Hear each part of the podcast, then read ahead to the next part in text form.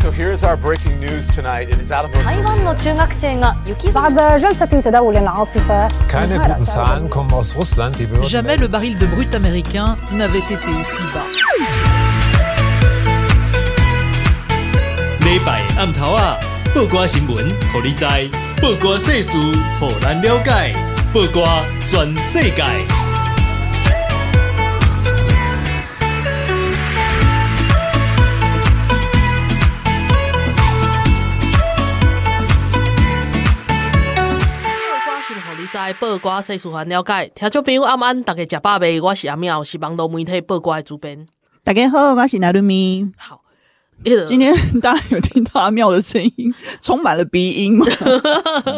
糟糕，又感冒了，是一个感冒的阿妙，大家那个为他祝福，嗯、大家也要小心一点，就是那个气温就是变化很大，对啊，然后又流感什么的，所以说大家不要记得不要随便乱拥抱别人。嗯，所以说如果我今天在节目里面胡言乱语也是正常的，大家就这样子吗？对，是这样子吗？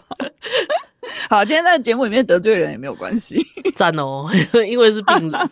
好啦，先来介绍今天的特别来宾。今天的特别来宾是黑熊学院的共同创办人，也是他们的首席顾问何成辉。嗨，大家好，人称小肖，小肖，对，我们最喜欢找小肖来来聊天。对啊，因为每次听小肖讲话，我们都觉得就是。你知道很超值，就是很超值，因为对啊，因为平常就是有很多那种，比如说地缘政治啊、国际关系啊之类的那种很硬的话题。可是，就是比如说我们每次请的来宾小肖啊，然后那个就是其他跟其就还有其他的来宾也是一样，还有上次的叶教授也是，嗯嗯嗯，然后就是还有陈恩等等，就是他们都会就很像在讲课，我就觉得很像在听课。可是不是无聊的那一种，到一个研究所的课，我觉得好好赚，好赚哦。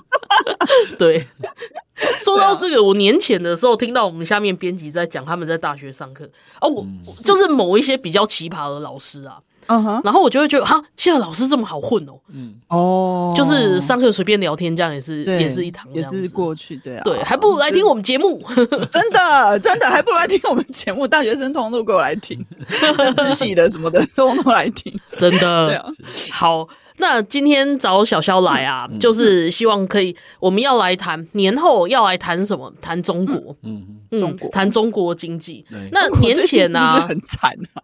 对啊，因为一直一直说他们很惨，一直说他们要崩溃，可是一直好像处在一个崩而不溃的状态很久了。呃，坦白说，经济说崩溃哈 的说法，我其实其实我觉得我比较愿意讲他们比较类似像呃之前有另外一个另外一个这个对中国问题的比较的研究专家的说法，他的他说叫崩而不溃啊，哦，就是说他其实坦白说应该是这样说，因为因为过去的这个中国中国尤其这几年这在国际间影响力越来越大的原因，是因为它它融入整个全球化市场，那成为成为世界工厂嘛。好，对对，那那透过整个融入整个全球贸易体系，那全球化的经济蓬勃，它就因此赚到更多的钱啊，然后然后而且而且也扩大它的的国力，好，但。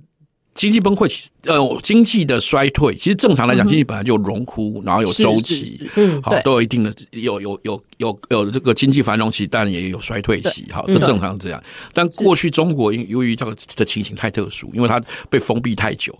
然后跟之前的落差太大，所以它形成一种比较诡异的现象，就是大家觉得，哎，他们还有一直在持续增长，连续几十几十年的增长，那看起来好像似乎突破了这个经济学的规律。嗯，那所以他们也很有自信的说，这个叫做中国模式。好啊，中国模式就中国的，我以最早其实有，应该说总体来讲应该叫中国例外论，所有所有对对普世价值啊，或者说经济学规律等等，都对中国不适用，好，所以叫中国例外例外论。是是是，但实际上这个啊，经济经济学的规律其实跟地心引力一样，嗯嗯，好，你并不你不可能真的会会漂浮悬浮这样子，不可能，那是没有假象，对，那是假象，没有错，就是说，因为其实是因为过去的基点太低。对，那你要这样拉上来的过程中，因为你不可能直接跳嘛，对不对？对，因为他们从原本他不他不但是缺资金，好，缺市场，也缺技术，好，那那整个过程慢慢慢慢追上世界世界的水水平的水准的个过程中，好，这追上这个水准水准的过程中，它当然当然要花一定的时间。那那因为太而且它又太量体太大。所以所以它拉了很长的时间，好，那个周期拉了很长，所以大家就有一种错觉。好，认为说哦，国中国果然是有一个不一样的做法，好永永久的繁荣啊。但是问题事实上很，其实到二零一零年左右开始，其实这一靠已经已经开始就就无以为继。过去啊，在此之前，大家有听过他们叫保八保这个经济增长率每每年百分之八，嗯。哦哦哦，对，它就叫保八，就后来变成一个政治工程，变一个政绩工程，就是说，就说你的各地方的。领导的领导的人呐，哈，你必须你的政绩，其实最重要的政绩就看你的经济做得好不好。啊，怎么经济经济什么叫做好？你要达到百分之八，要超过百分之八。好，那当一开始的时候呢，初期的时候呢，达不到的时候还可以怎么样？嗯，叫宏观调控，什么调控啊？就修改数字嘛，造假嘛？对对对，修改数字嘛，造假不是吗？对对对对，但是你要知道，造假到一定程度中，总是会补。补不过来的吧？对啊，补不过来嘛，对不对？而且几年下来一定会出现大动荡。对对对，就像小时候小时候考试成绩那个。不好，考不好，对不对？嗯、那你考五十几分，你想办法把那个五改成六，对不对？免得回去被打，对不对？被爸妈打，对不对？好，那个这个可能比较容易做。但是如果你你只考个个位数，怎么样改成五十的两位数就很困难嘛，对不对？直接在前面加，对对对对，五分改成九十五，九十五，对对对对对，好，就是他，所以基本上他现在的处在处在问题，就是说，又随着这个之后，我们也知道，后来二零一八年之后，他们爆发美中贸易贸易。贸易大战，好，其实就是。这个中国这种这种倾斜式的不公平的，或者说或者说或者说这种占尽好处，好，啊呃呃，却却不愿意遵守遵守国际规则，因为中国的当初的增长中有很多很多的因素啦，哈，对，除了刚刚讲的落差，还有就是就是获得一些不对称的优势，嗯，好，然后补贴、贸易壁垒等等，哦，他们的国家补贴其实各行各业都很严重，对对对对，到现在都还是。好，然后。然后壁垒，好，还盗取技术等等。可是必须说，他这一招啊，在一开始的确是抢到很多市场。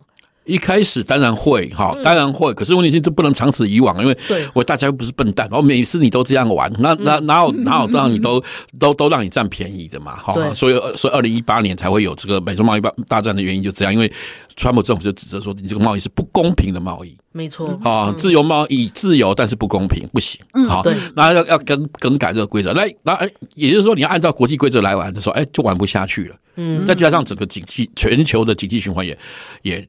也荡下来，再加上二零二零年也有个更大的事情发生，疫情，全世界都突然。可那也是他们搞出来的。对啊，对啊，所以所以在这样的情形下，所以他们的经济其实某种程程度来讲，为什么我不会说是崩溃？嗯，我觉得是回归基本面。啊，你就只有这样，你本来就只有这样的量体，牛皮吹太大，对对对对，就是会破。对，所以到最后，你看为什么包括这个数字粉丝，到最后连连这个维尼，好，嗯，呃，一尊呃，西维尼都相信嘛，是吧？可是终终于有人还是忍不住就给他吐槽，就是说，他是说啊，全面脱贫，中国全面脱贫，脱贫的意思就是没有没有穷人了啦，啊，没有没有，全部中国最后一户。最后一户那个贫穷户，我们都把他救起来了，OK。但是在同同同一天同一个月，那那他们的他的总理叫二把手，哦，现在已经突然死死掉的那个李李克强，对对，李克强就说就讲说啊，中国这个收入不满一千人民币的，每个月收入不满一千人民币的人呐，有六亿呀。对不对？然后，然后其实同分，他其实他不是随便讲的哈。然后其实同同分报告哈，他引用的同分报告里面是还有另外一个更更可怕数字，就是说月收入不满两千人民币的人有九点六亿啊！天，那很可怕，哪有脱贫？根本就还对对对，而且你要想想看，九点六亿超超过中国一。一半以上的人，他他们号称十四亿人嘛，那九点六亿人是这样的收入，那所以有真的像大家说哇，中国很好啊，遍地黄金啊，去很多人也鼓励去中国的人，其实他们都讲的是倾斜，是因为中国是一个贫富差距，然后然后请请那个利益集中在少数权贵阶级手上的人，你如果搭上权贵阶级的人或一些特许的部分，确实啊，他的会会比你想象中更有钱，对，但是你总体来看，事实上不是这样。哦，对，你说两千人民币可能大家没有概念，两千人民币大概多少钱？大概不到台币一万块啊。嗯哼，对哦，你想想看，你这样一个月是要怎么活？对，而且大学毕业，对，毕业生的这个薪水就这样，而且还不是你毕业就一定有哦，因为中国的青年失业率到去年去年的时候最高的时候，还得先找到工作，对，高已经飙到四十，那个飙到飙到飙到二十几，它就自动封盘那个吧。自动自动盖牌。对，那也一样，同样同样有有还是有人看不下去，讲说他经过测算，中国的学者哦，这我讲的都不是我我我们这些这些所谓的。境外反华分子讲的是中国的经济学者自己说，他经过测算，应该是青年失业率应该是百百分之四十二。哇，天哪！你那些中国经济学者的。生命不会有什么危险吗？有啊，他的文章很很快就会下架，这样子。所以一有破上去要赶快看。对的，所以现在大家听说看中国的那个网站都有一个习惯，就是进去点进去先备份。对，先先先先先先这个截图备份，哎，先截图备份。对。然后如果我还很有胆，然后继续讲，就会像李克强这样。对对对。总有一天就是会被。所以他们据据说现在看中国的网站都要这个动作是这样：先先截图备份，不要看完，看完的时候可能就被删掉了。哦。对对对对对对对，也太快了吧！因为它报告比较长嘛，你们慢慢看的话可能会这样，所以呢，赶快先截留备份。好，然后那那因为因为呃，然后然后那就是其实就可以看出这个问题啦。哈，嗯，而且而且事实上，呃，台湾我们对中国的很多数据或对中国的很多知识，其实很多都都是想当然了。比如说我们刚刚讲的，同样的是失业率，嗯，那我们的失业率很简单，就是让你没有工作嘛，对对，只要是没有工作就是失业嘛，对对。但是中国的失业率有一套他们自己的标准。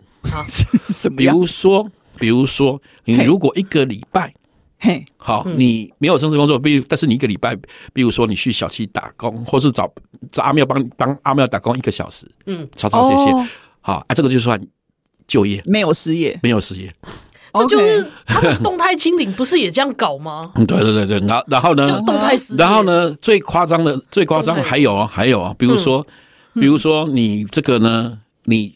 我完全没有工作，也没有打工。对，嗯。可是呢，你是学生，嗯，刚毕业，嗯，找工作投了一百一百多封履历，甚至一千多封履历都没有，没有，嗯，都没有那个，都没有都没有那个那个应征应征到，甚至连面试的机会都没有哈。OK，那这算不算失业？以台湾的状况，你就是失业啊，对不对？失业啊，哎，他不，这不算失业，为什么？根据他们的定义里面，失业是你必须先有工作，缴过五险一金，相相当于我们的健保、劳保缴过，然后再失去工作，那个才那个才叫你自始没有工作何来失业？对，你从来没有过工作，怎么叫做失业？OK 好，所以他这个也不算。中国哲学家哎，真的真的，那定义都跟我们不一样。对对对，然后后来有有些大学，可是你知道这个。大学，他们大学又大学为了为了要拼那种什么，我的学生现在很多大学为了要拼这个这个学生的那个排名嘛，他就其中有一个数字是学生的就业率，对，那他就很紧张啊，那怎么办？那我又要把它变造让他有就业率哈，比如说他后来啊，甚甚至他要求你说，你如果没有拿到呃公司给你的这个入职许可，嗯，保证书，嗯嗯，你就不能拿毕业证书。哦，然后你就没有毕业，没有毕业，我们就回到刚刚讲前面讲的嘛。你在这学校学校里面学生嘛，你就还没有毕业，怎么有就怎么有失业的问题？OK，对对，把他留在学校。对对对对啊！所以，可是后来有些学校又忍不住，所以就后来就跟他说，为了有些学校的政策是希望赶快要提升你的就业率，不然我的学生进来都没有，都都一直没有毕业，很奇怪。对啊，啊，后来。可是问题是，现在工作又很难找，都找不到。嗯，所以他就曾经就在网络上就有传流就流传了，这资料被他截图下来。就他们有那个学校，就是他们叫辅导员，这是我们的导师，但他不是导师，是行政人员啦。哈，OK，就跟你讲说，那你要怎么样拿到这个？可是没有拿到学校的规定，没有拿到那个 offer，就是我就没有办法毕业啊。他说，他说你要。入职证明哈，很简单，你们去他们他们叫有一个网站叫闲鱼啊，就卖二手 二手二手货的网站。对，你只要在上面开个账号，嗯，挂挂要卖，比如说卖卖一双旧布鞋也好啊，旧书桌也好，只要挂上去，嗯，那就算有就业。因为什么？因为你你等于是你虽然不是被人家雇佣，但是你自己在开店当老板呐，什么 东西啊，烦死！这个也可以算，OK。哎，这样子，像中国人这样搞，一直都可以维持崩而不溃，真的蛮厉害的。啊，所以中国人说说啊，年轻人就躺平嘛。对啊，他们现在有些很多新的名词很有趣，叫躺平嘛。好，躺平就是我什么事情都不做，然后只要一人吃饱，全家不饿，这样就可以了。哈，然然后然后呢，更更更有就是，还有说他们说他们立誓要当什么，叫全职儿女。OK，全职儿女，然后就让父母养嘛，让啃老族。对对对对，但是要。但是他职业什么儿女嘛，对全职儿女哈，全这个不是兼职的，对对对对对。你知道我现在想到一件事情好恐怖，就是当初那个在总统我们的总统大选的时候，侯友谊不是还提出说什么要让那个对中国的年轻人来，对，你是要解决他们的失业率吗？是啊，哎呀，要是当时真的发生这件事情，多可怕，很可怕。你要知道他们现在失业率人口，如果我们按照他刚，我们只要不要算算这个这个北京大学的那个老师的四十百分之四十，你只要算百分之中国官方的百分之二十四，然后中国一年的毕业生有接近九百万八九百万，然后你你去算，对，那加上这几年失业的人有，对，呃，全台湾的人都都没有工作，都还不 没有办法填满他，对，而且他们的标准可以很低。不用给他们，你你你，我们刚刚讲了嘛，两千人民币，他就可能他就愿意来了。对对，两千人民币是台币一万块不到。那我们的基本工资是多少？我们现在基本工资是快三万呢。对呀，对啊，对啊，对啊，哎，可怕，很可怕。所以啊，之前我们才在讲啊，觉得好险哦。保险，他的他的利益不是在台湾的利益之上，是中国的利益的。没错，这个有一句名言呐，就是是以中国兴亡为己任，置台湾生死于度外。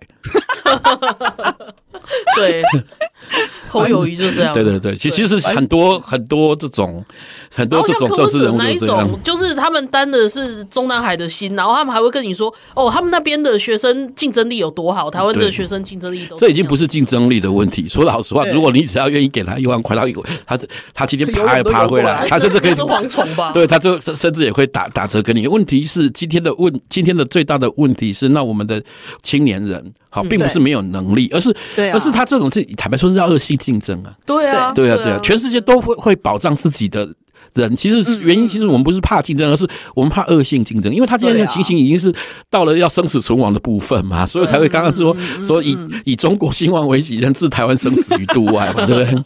好，那我们这一段就先谈到这边，我们稍微休息一下，去庆幸一下自己虽然很累，但是还是社畜，还有工作这样子。好，我们休息一下，等一下再回来。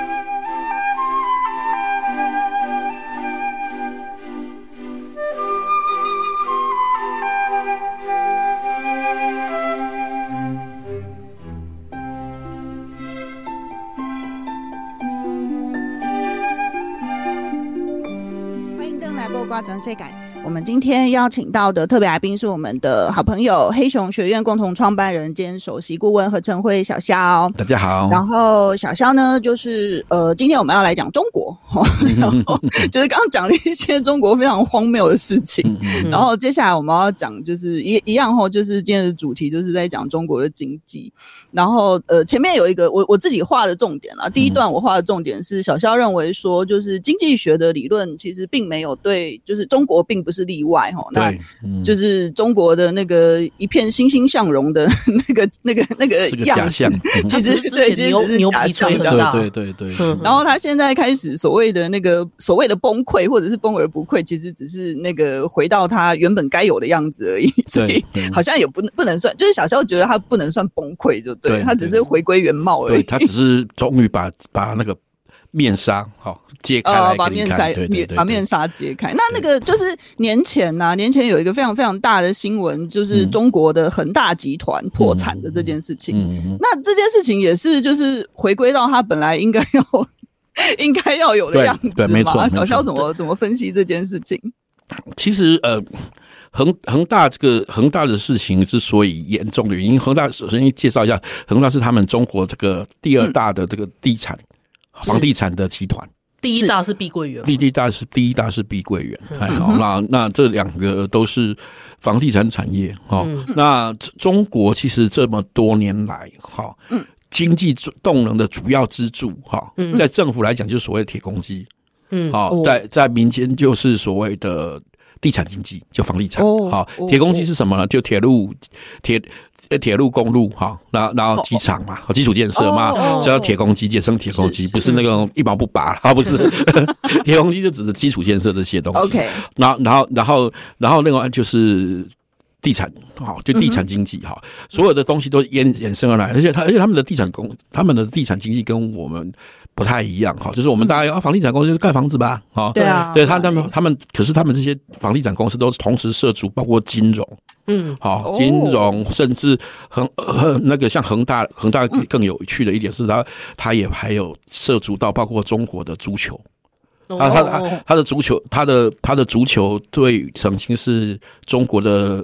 虽然我们都说中国的国那个国那个国家足球也是造假，但是问题问题是他曾经拿过他们的冠军啊，他们那一队好好拿拿拿过冠军啊，然后然后然后他投非常非常多钱，然后然后当然还甚至还还去做汽车，嗯，啊，就包括像这个新这个新能源车啊，就是我们说电动车的来，所以它是一个很大很大的的那个集团，好，那它的破产的。它破产影响之大，原因是从数字上来讲呢，大概大概它的负债额，这次它这次破产的金额大概达到了大概四兆人民币啊。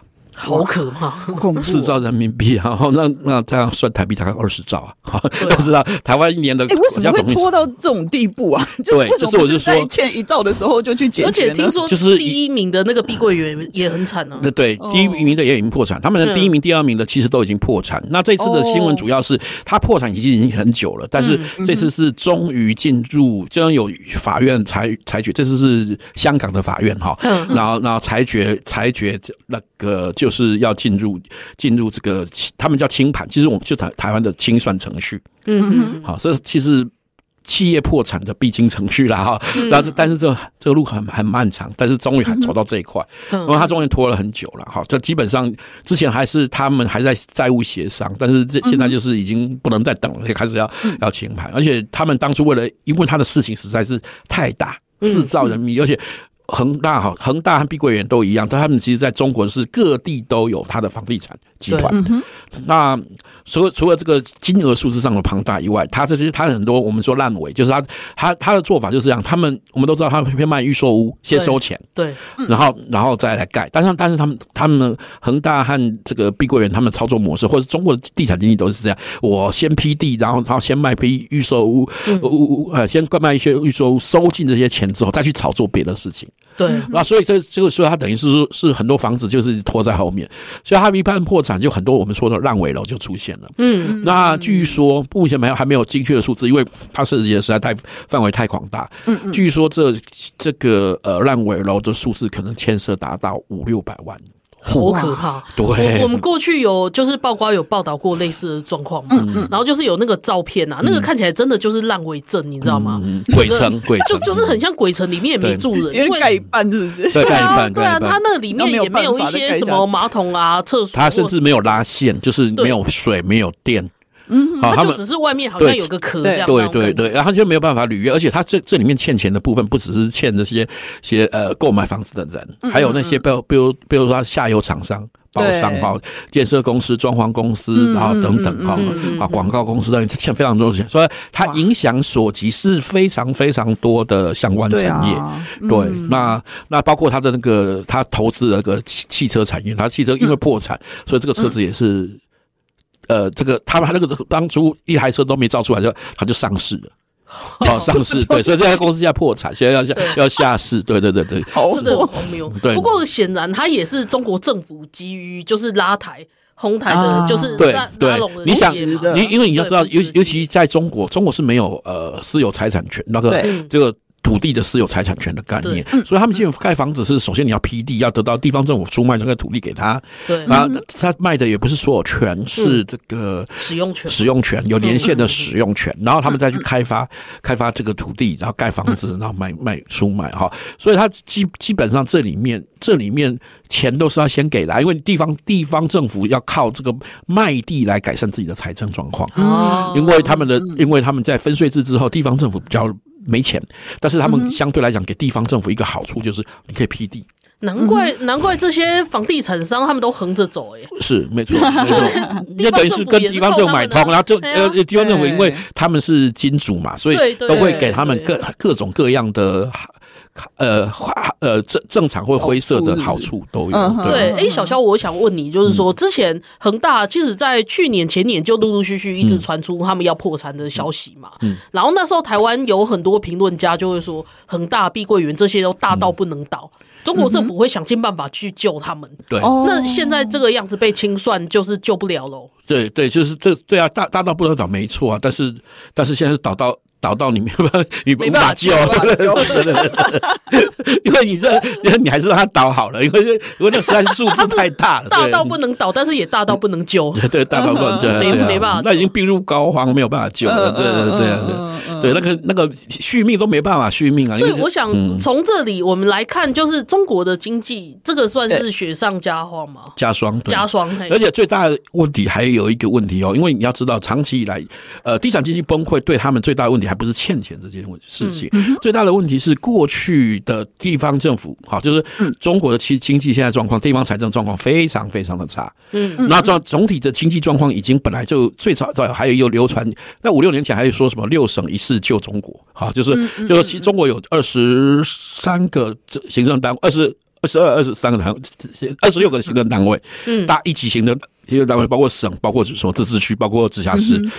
但是事实上，只有那时候还说法还是六省六省一市，一市就是上海市啊，哈，其他的省，然后要要广东省啊，什么什么山东省啊，江苏要对来来救。可是其实在这几年，最后这在疫情前后开始这这几年，其实就已经只剩下呃所谓的的那个四四省那个四四个市一个一个省来在救这样子，江苏省再加上什么什么呃。呃，这深圳、上海、上海啊，北京，还有几个几个大大的市，到了这个疫情完之后，其实所有的财政、地方财政都是赤字，只剩下上海还是有正向正面，而且前一段时间上海都都都有都面临可能要赤字赤字的状况。那在此情形下，这样地方政府主要每年的经济经济是靠的是税收是不够的，嗯，主要靠的是靠的是什么？就是地产出卖房，出卖土地，好，然后然后现在。这两个大的地产商倒了，其实还有好几个地，中国的整个地产业全部都崩溃的状况底下，那意味着什么？没有人买地啊！对，没有人买地，那没有人买地就意味着地方政府没有收入。嗯嗯，所以他们就已经开始地方财政开始出现问题，包括呃呃，这个就是呃。公务员开始领不到薪水，嗯，然后开始裁裁减非编制内的公务员，因为像类似像我们的月聘雇啊，或者另外对对。对，然后呢，现在更严重是还要求把你三年，比如说去年去年拿的奖金，哎，缴回来。什么东西？这我们都没有听过这种事情。他们有 这种奖金，奖金要缴回，要坐牢吗？对，是没错，要坐牢。真的哦，真的要坐牢。我随便乱讲的。真的，他们会哦，会哦，他会抓起来，会会行那个会行政拘留。对对，OK，对对，所以所以他所以接下来的问题就会变成他们的地方财政会出问题，地方的管制，呃。地方的管治理可能也会出问题，嗯，所以他的问，那当然也影响到失业率。你想想看，这些本来这些地产商也周边的产业、周边相关的活活动，乃至于这些服务业，好，都可以靠着这些这些这些经济活动养活很多很多产业。那个。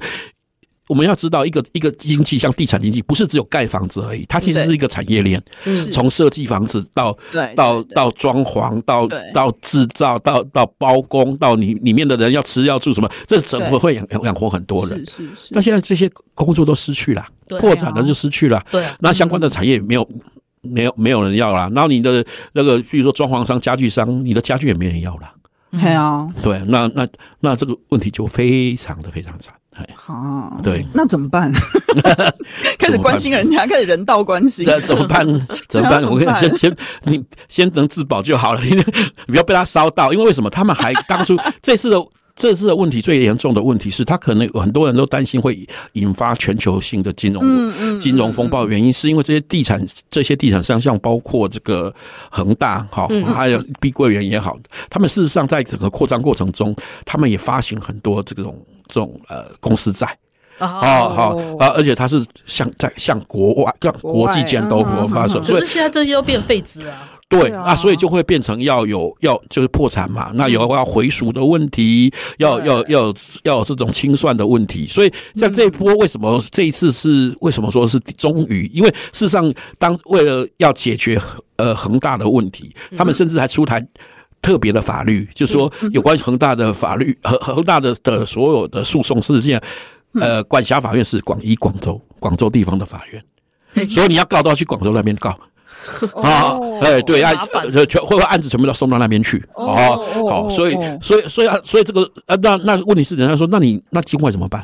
比如说在香港上，他也在香港也发行这些公司债啊，哈，在发发行发行债券啊，或者是或者是或者可转可转换的这个那个那个，或者和他他甚至还有一种，他们叫做叫做那个可可转换的那个那个不记名的票据，嗯，好，这种那这些怎么办？怎么处理？还有在美国的怎么办？美国的可不可以去告他？对啊，那在美国也有上市嘛？那那所以这他的事情会很复杂，所以大家很担心说。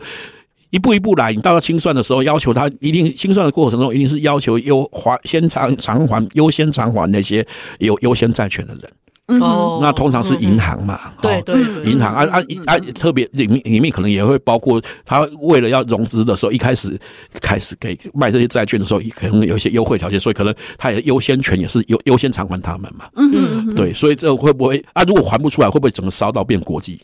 哦，对啊，对，所以而且就是他们的金融业，中国的金融业、银行业不会被拖垮吗？也有可能，因为因为它事实上有呃，恒大就有已经把一家一家银行差不多拖垮了，因为他是 后他就是等于买下那家银行，但是又从那个银行再借钱。他其实他的故事要讲起来可以讲很久，因为里面他做了很多 我们现在看一下都是不该做的事情，但他们他们都做了，而且中国的法治的的规范里面。前几年还有人称赞他们说：“哦，他们的很很弹性啊，灵活啊，然后然后然后比较有金融创新。”我说那个都是无视金融风险的做法。对啊，其实都是不随便吧？什么叫弹性？不一样。对，其实不是。对，其实其实那个都是都是不正确的做法。其实是甚至是是有道德风险的做法。对对对对对对对对对。嗯，我觉得这一趴我听来就是我。我又画到一个重点，就是大家要投资的时候，离中国越远越好。对对对对对对对，就是都说 那个珍爱生命，请远离中国这样子。对啊，其实这个已经喊好几年了。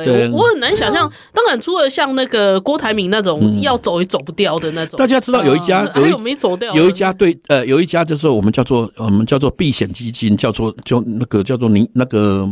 泥水泥水泥水基投投资，他是专门做空中国中国的那个基金，他他就是常常他就是揭发很多中国的经济数据造假。啊，因为他发现之后，他跟他做空，跟他对做，因为他们的高，他就他因为这样赚很多钱。对。啊，他揭发过很多很多的这种中国这一类的是，基本上他们的这个经济模式是一种庞氏庞氏骗局的做法。他就说他们的基本上都是这样，包括像瑞幸咖啡，嗯，好，然后然后还有恒大，也都是他他他他最早在国际间最早出报告。说看空看空中国的这个恒大的已经拿来做空，可是你可以想象得到哦，为什么这个东西在中国一直有用？你知道吗？因为其实庞氏骗局要能够成立，其实就是贪呐。对啊，对，你就是想要赚更多啊。对，人不贪就没有用啊。这基本上有一个问题，就是其实他不只是贪，我想投资的人都会想要赚更赚赚更多，但是都有一个合理区间才对。但对，但中国的东西都是。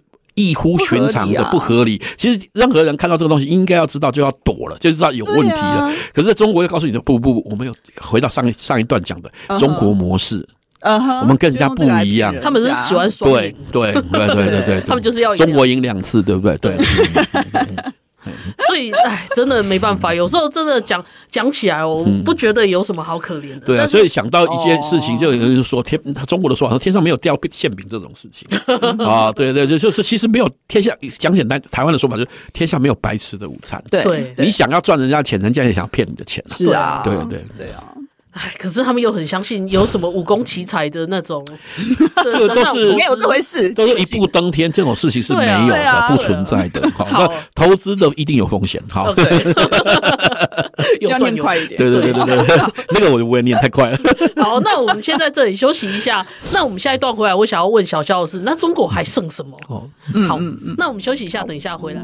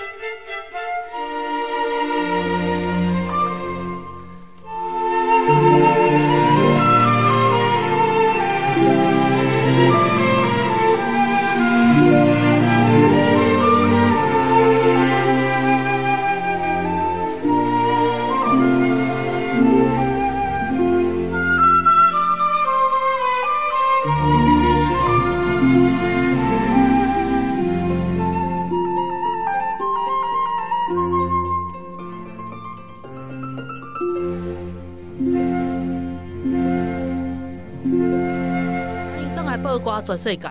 那在年后呢？我们赶紧来关心中国的经济。现在又蹦到什么地步？赶紧关心，就就是不管什么时候看一下，都觉得蛮舒压的这样子。就有一个国家可以牛皮，什 么太不是因为最主要是因他们前几年哦，他们牛皮吹太大，然后包括很多台湾过去投资中国的人，然后回来也跟着在吹牛皮。嗯，现在还在。现在也还还还是很多人在在讲说中，还有说中国有很多什么什么有希望的产业可以投资，还很多，还所以我们今天就是请到这黑熊学院的共同创办人，也是他们的首席顾问何成辉小肖，然后一起来跟我们聊中国的经济到底什么状况。那我们前面两段呢，聊到真的是非常的悲剧，但也要聊一下他们的恒大嘛，碧桂园这个崩溃的房地产。那我想问 这一段，我想问小肖的是，那中国还剩什么？为什么他们还可以撑在那个政权，还可以撑？现在很多人，很多包括很多投资理财的人都告诉你说，中国虽然这些有这些这这样那样的问题，但是他们还是有一些有希望的产业啊。比如说，他们叫做新能源车，就是我们说电动车、电动车、电动车，还有它的周边产业，比如说它电池啊，电动车就要用电池，对不对？啊，所以这么值得期待吗？啊，因为他们比他们像他们的国务院前阵子很高调的宣布，就是说中中国的那个呃汽车产出口啊，哈，达到四百九十一万辆。好，全球最高哦，全球最高的这个的出口量，对对对，他们是拍手放鞭炮叫叫好，觉得超英赶美，对不对？哈，终于终于打败其他国家。嗯嗯嗯。那那是所以很多人跟他讲，大家都可以看到报端都从事啊，中国的电的电那个电动车发展的多么多么好。嗯啊，中国的那个电动车的品牌啊，哈，多达数数很多家啊，数百家哈都在发展，然后眼看似乎都超过了超过了那个。超过了美国，那个、嗯、那个美国哈啊，但是事实上呢，但但是事实上呢，哈，这个看起来很漂亮的数字，其实背后是有玄有玄机的，又是另外一个牛皮，又是造假吗？呃，应该是说这个跟解读有关系。哦，这个解读有关系，没有错，四百九十一万辆，全世界最大的出口量，这都是事实，对，这都是事实。对，然而这个四百九十多万辆在整个汽车经济产业中，嗯哼，很大吗？好，哦，那我们就来看一下去年的数字。去年全世界汽车产业的总销销售量，嗯，好，新的，好，二手车不算，好，新的车的总销售量是七千多万辆。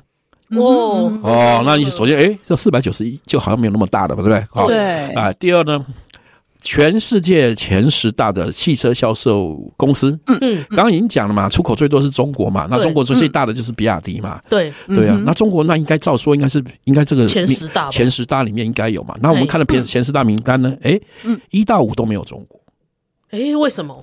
好，很理由很简单，就是第一名的应该是日本的丰田吧，就九百多九百多万辆。对，九百多万辆，就它就超是丰田，就而且它是九百多万辆，就是它的两倍，是两倍哈，差不多两倍多这样，两倍多。然后，然后其他的再依次排下来哈，那包括第三名是第三名是德国的大那个 Volkswagen 啊，哈，然后福斯，中国叫大众哈，然后，然后，然后，然后，然后它后面还有什么？包括美国，连美国都有啊，美国是美国是那个通用汽车啊，好，嗯嗯嗯，第六名才是才是比亚迪。拿三百零一万辆左右，啊，剩下剩所以刚刚四百九十几万辆里面，对对，是其剩剩下一百多万辆是其他其他中国其他品牌的。嗯嗯，那大家有没有发现一个问题？所以出口量最大却不是前面的最大的理由是什么？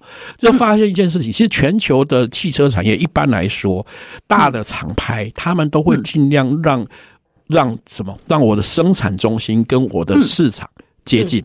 对，所以所以说我我，比如说我丰田车在美国卖的，可能就是在美国生产的，对啊，对对，美国制造的，在美国生产，美国销售。然后那是会使得你的你的供应链，对，你的供应链，你的技术链都会比较短。对，是好。那中国，但中国中那中国的情形是怎么样？你比亚迪没有能力出国去投资啊。嗯，没有技术出去啊，没有那个资金，没有那个，所以啊，所以你必须要用出口的方式。嗯，就是通通都在中国，或者说，而且或者说，或者说，它这一个产业，这种电动车产业有一个特色，为什么？为什么我去设厂反而不划算？对，要出口比较划算。对，道理在于，因为你在中国生产可以拿到中国的补贴啊。啊，对哦，中国的大量的补贴啊，所以他宁可花比较多的。对，我如果一旦到德国去设厂，德国不就不见得会有这样的补贴啊？绝对不会啊！我有这个超额补贴，然后中国的补贴甚至有超额到。你买一台车补贴的数字超过这一台车，这也是中国的售价，这也是 中国政府最被人家弊病的地方哎，对，莫名其妙。所以这也衍生出很多寻租行为啦，比如说有人故意去造假那个数字，对，我实际上是卖一台车，但是我因为它补贴的关系，可以说对，就在数字上造假造假成两两两两辆嘛，那我的我的我的公司的这个账面上还是还是可以赚到钱这样子，对。对，那这一类的问题就很多哈，那而且再加上，因为我们都知道新这个所谓新能源车。大家视为叫环保嘛？对对，其实中国是两头拿补助，你知道吗？他不但拿中国的补助，嗯，那因为欧盟有那个环保车的政策，他在在嗯他在欧盟也可以拿到这个是拿拿到这个补助，以至于又把中国把那个在在在那个在欧洲大幅成长啊，逆势成长，它的它的销售量，这这件事情后来也引起欧盟的注意，他们就觉得这个是这个你们这个是不当补贴，而且双头补贴这件事情，他们也要。应该在今年会把它取消。嗯嗯，好，所以所以接下来是不是还能这样子有问题？那再加上哈，这个电动车有一个问题，哈，电动车有一个问题就是它的七七它的零件比油车大概少百分之三十。嗯哼，那什么意思呢？表示它这个产业链哈，嗯，这个产业链链也必然它是能雇佣的量和它这个经济的的的的那个产业规模也会小，相应小相应的比例，那就造成什么结果？中国我们刚刚前面讲了啊，失业率啊。对，所以它的雇佣数跟油车的雇佣数就差很多，所以在在对。于经济，特别是就业率的解决，对，或或其他的经经济对没有帮助，GDP 的成长没有帮助。而且我刚刚刚刚小肖提到那个零件的问题的时候，我不禁想要问，就是那个那晶片呢？因为中中国在晶片站里面也是被围堵的。对，那这个就想到了另外一个问题：中国的电动车里面，他们。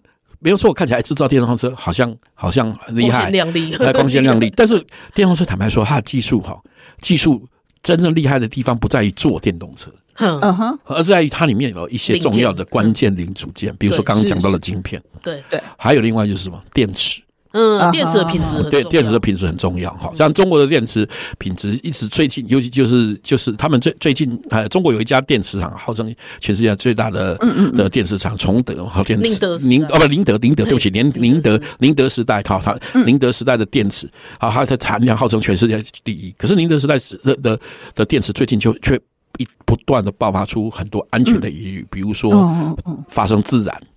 自然，就是开车开开自然，对对，烧起来，烧起来，或者说或是轻轻碰撞后，就因为电池变形引发引发大火爆炸。嗯，好好，那他们已经有有发生过这样车子，就车子因为擦撞，然后然后爆炸，然后而且他们你知道那个可能里面的设计有不良哈，因为他们因为他们想要追上像特斯拉，对。特斯拉车子，但特斯拉车子其实安全性都比他们好很多，但但他们发生他们最近发生一些案例是这样，他因为因为因为电池出问题。嗯。嗯，然后可能爆炸，或或或是自燃，自燃之后它整个电就断电。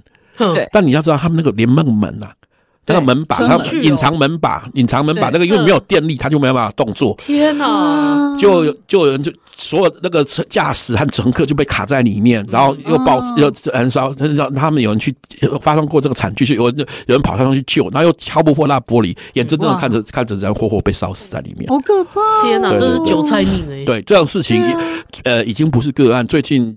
最近可以查到的案例哈，就是大概最少就有就有四十件以上，好，呃，这么多，对，没有没有被没有被发现的，没有被被下被下架掉的还不算在内。这个已经不是宁德时代大不大的问题，而是像这样子的厂商应该要先勒令停业，是，然后全部检查过一次，是他的技术有问题啦，他们他们说有些问题在啦，哈，而且而且它特别是现在的电池慢慢向向都在转向转向在这个说固态电池。但是在固态电池的技术上面，宁德时代本身虽然他们最近宣称他们有，可是后来可可是实际上的的观察，大家发现他又偷换概念。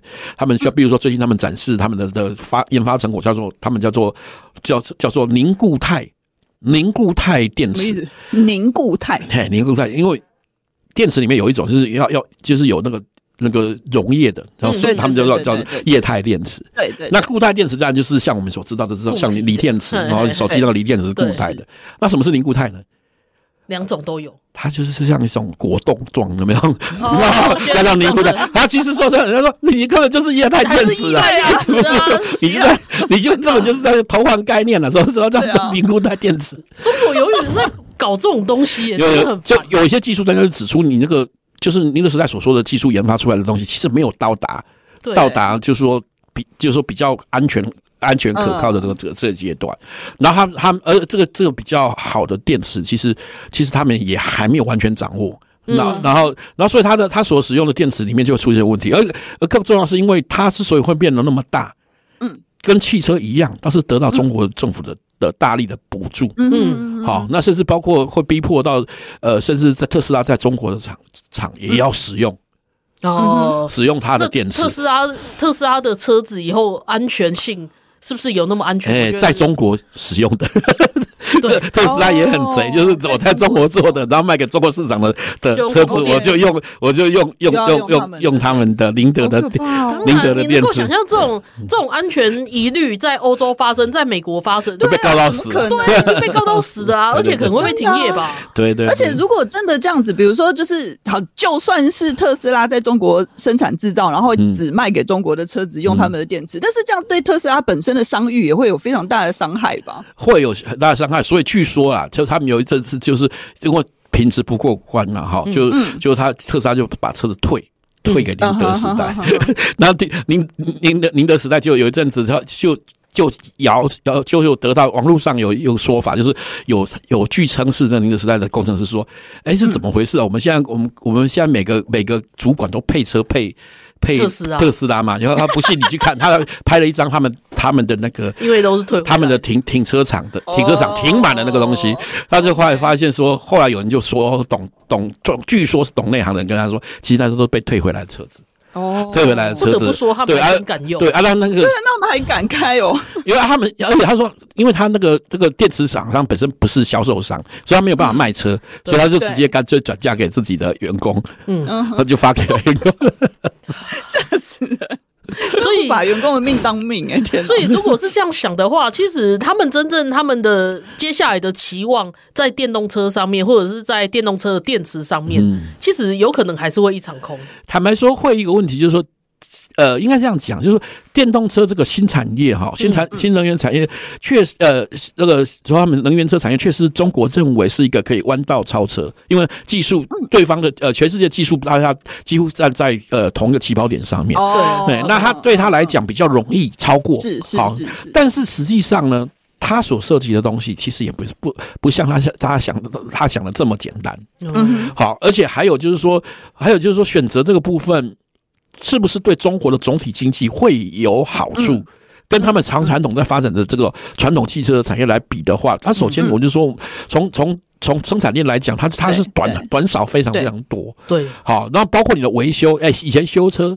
以前修车，你像台在台湾，你看旁边那个路各乡镇甚至路边就有修车厂，你看一些小小的一个修车厂，它就可以养活好几个人。对，是，对。可是你要知道，如果像这种电动车都不存在这些东西，哦，不存在这种东西，你就会送回厂商去去修。没有机械化的部分。那这些人，这些人就对没有机械化的部分，那那那那那那这些人人不就失业了？对啊，对。那所以所以发展。而且而且发展这个部分里面，你在技术上的提升上面，是否能真的提升？嗯，好，这本身有它的问题在，嗯，有它的问题在，而且它所影响到总体经济的部分，好，你淘汰了油车的结果，那问题你那个电力是怎么来的？哦。你的电力是什么？电不会自动，你把电池做出来就有电，不会啊，对不对？对啊。你充电，我就说你这个如果充电电池，你用那个电怎么来的？这样听起来真的是前景看绿。各位听众，如果有那种其他 game 在 low 的人跟你说要投资中国的，中国的电池还有什么什么电池业什么的，这你会看到为什么？你要把钱丢进去，你可以看到为什么？呃，全世界这些汽车大厂、大汽车大国，对他们对于这个电动车的部分。虽然固固然寄予厚望，但你看没有直接把油车淘汰。对啊，原因在这边呢。其实它有它的问题在。嗯嗯，对对对。现在还有很多技术没办法超越，还有这个整个经济规模上面，它会影响到最后最后这一两分钟，我想要很快问一下，那晶片，因为今天时间太短了，我晶片战还会再持续吗？晶片战应该看来会升级，不但会持续，还会升升级。因为中国还会进一步再被封锁。对，因为比如说，因为像那个呃，我们台湾叫做做曝光机，中国叫光刻机。对对对。那那中国中国试着试着用较低阶的的的光那个光刻机想要去超超越。嗯。那美国就发现这件事情之后，他觉得那这样的话，我要要把那名单再扩大。对，他连低阶的都不卖给。对对对对对对，可能会走到这个部分。哇塞！对对对对。那如果有机会的话，那我要再问美国接下来的接下来美国总统大选，可能就会有影响了。我想这未来对中国如何制裁、制裁的程度、方法和范围，会是下一下一轮，就是双方就是两党候选人的这个政策攻防战战中对的一个主要的内容。好啊，那容我卖个关子，那我们就是把这一题留到之后，然后。大家再仔细收听。那我们今天的节目先到这边，时间也到了。嗯、非常谢谢小肖来跟我们讲解这么多中国经济的现况，然后还有他的舒爽，但是也很害怕。对啊，因为还好现在台湾对台的依赖，不，台湾对中国对中国依赖已经没有大幅下降，没有那么严重嘛。但是我们银行丢了很多钱在那边哦。是哦，银行铺险很高很高。哇，那就是银行自己的问题。真的是送 好了，下次小肖再来跟我们讲更多、哦、更清楚的东西。好，谢谢小肖，好，谢谢小肖，也谢谢大家收听，大家拜拜，拜拜。